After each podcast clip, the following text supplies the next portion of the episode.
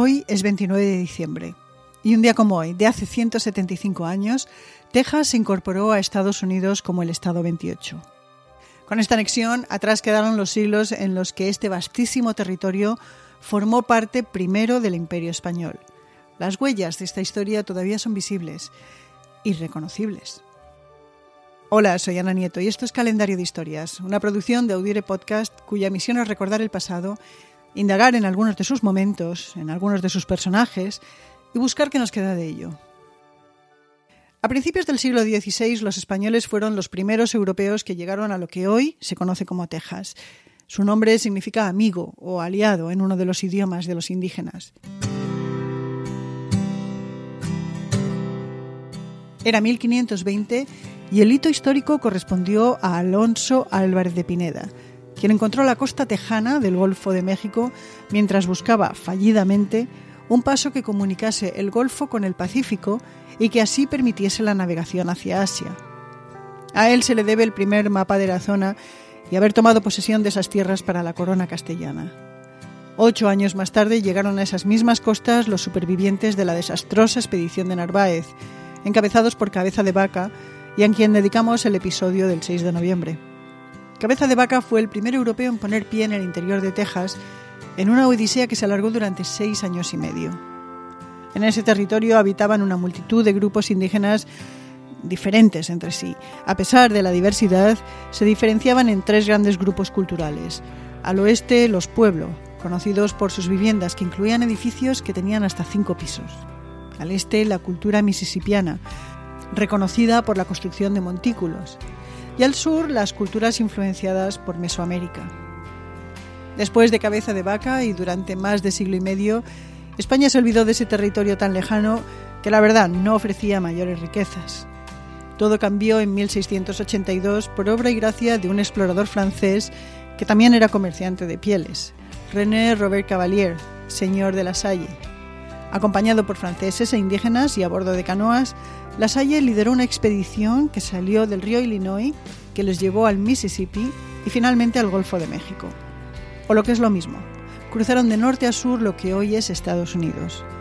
Al concluir su odisea, La Salle tomó posesión para Francia de toda la cuenca fluvial del Mississippi. La llamó Luisiana, en honor al rey Luis XIV. Una de las consecuencias de esta hazaña fue que dividió en dos el territorio español en Norteamérica, al este quedaba Florida y al oeste México, como se le conocía entonces el Virreinato de Nueva España. Y después llegó a oídos españoles que una expedición francesa se había asentado en Texas y levantado un fuerte. Se sintió como una amenaza a las rutas marítimas españolas e incluso a las minas de plata de Nueva España. Y para evitarlo se lanzaron varias expediciones para encontrar a los franceses y echarlos.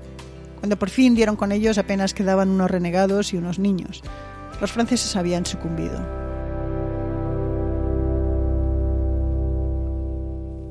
A partir de entonces realmente se inicia la colonización española de Texas, nombrando en 1621 al primer gobernador. Durante los dos siglos siguientes, la presencia española en Texas fue la típica de una región fronteriza, siempre limitada en número. Había unos pocos soldados, misioneros y colonos. Se fundaron misiones, pequeños poblados e incluso municipios como San Antonio en 1718. Se introdujeron animales domésticos como el caballo, las vacas, bueyes, burros, mulas, ovejas y cerdos. También se llevaron nuevos alimentos como la avena, el trigo, los melones, las cebollas. Se construyeron acequias para el recadío y caminos reales para la comunicación. Y las relaciones con los indígenas variaron entre amistosas o muy conflictivas, según la tribu o el momento. Se calcula que en 1821, cuando México ganó su independencia con Texas como parte de su territorio, apenas había 3.500 colonos de origen europeo en lo que hoy es Texas. 15 años más tarde, Texas se independizó de México y finalmente se incorporó a Estados Unidos como el Estado 28.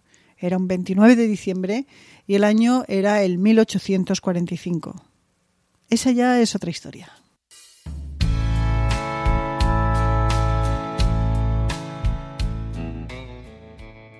¿Y qué queda de la Texas española en la Texas de hoy? Huellas. El español colonial ha pervivido en nombres de lugares y puntos geográficos como San Antonio, Laredo, El Paso, Corpus Christi, Amarillo o Río Grande. También en el caso de Galveston, que no es otra cosa que una deformación del apellido Galvez. Quedan iconos como la misión de San Antonio Valero, también conocida como el Álamo. Ese es un lugar fundamental en la historia de la independencia tejana de México y hoy reconocido como Patrimonio de la Humanidad por la UNESCO. También quedan acequias como la Madre de Valero y un sendero histórico nacional de Estados Unidos, el Camino Real de los Texas. Además quedan remanentes legales, particularmente en el campo de derecho de familia. El Estado de Texas adoptó disposiciones de las leyes castellanas que protegían las propiedades privativas de las mujeres casadas o las relativas a los bienes gananciales. También destaca la influencia sobre la adopción, una institución mucho más desarrollada en el derecho español antiguo que en el anglosajón.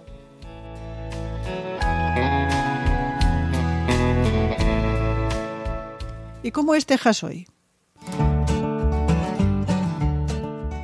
Pues es el segundo estado más grande de Estados Unidos, solo superado por Alaska. De hecho, es tan grande que toda España cabe dentro de sus límites.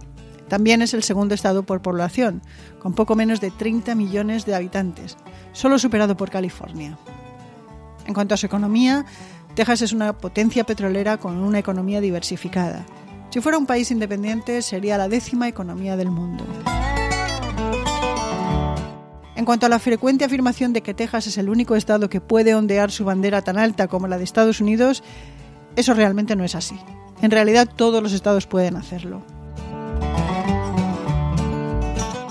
Lo que sí es un privilegio de Texas es que es el único estado que si quisiera se podría dividir en un máximo de cinco estados, sin necesidad de autorización federal. Y para acabar, una curiosidad más. El estado de la estrella solitaria es el único territorio de Estados Unidos sobre el que han ondeado seis banderas.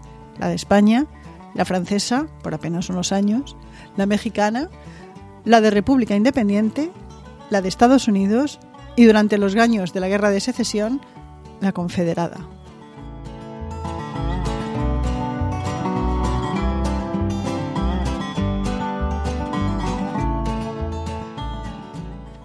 Otros 29 de diciembre tuvieron un hueco en la historia.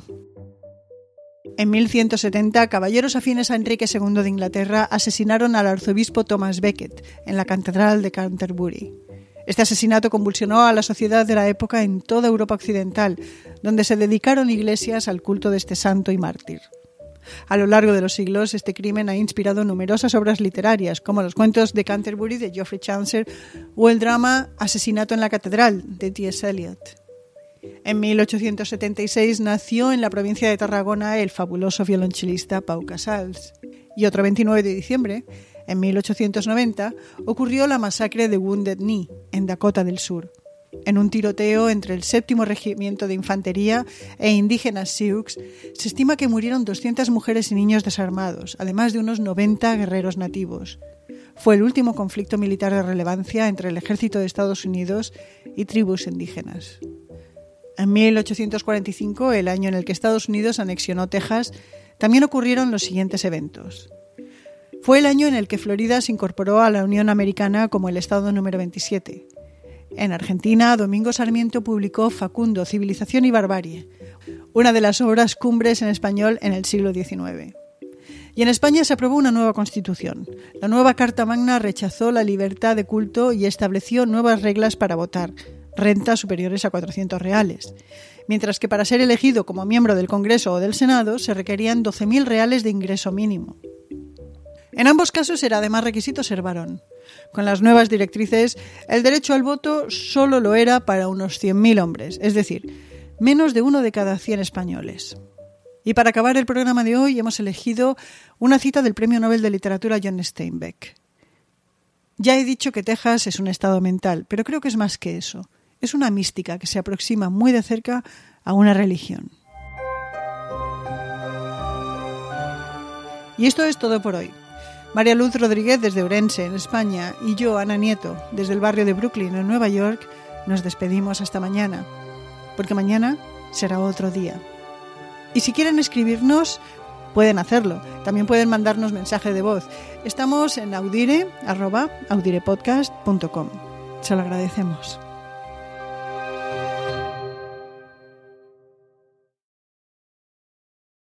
Este 4 de julio, no te pierdas la película del verano. Are you ready? Damn right. Top Gun Maverick es una de las mejores películas jamás hecha. Disfrútala en la pantalla más grande que puedas. You got yourself a deal. Tom Cruise, Top Gun Maverick, clasificada PG-13. Mama is treating me to breakfast. Yep. Let me see your phone. Huh? Look here. I download this McDonald's app because when you buy any bagel sandwich like the steak, egg, and cheese bagel, you get one free. Wait, you just bought that on my phone. That's right. Now that you got McDonald's money, you could treat mama. Okay, Ma, you got it. Valid for product of equal or lesser value. Valid through 10222 at participating McDonald's. Valid one time per day. App download and registration required.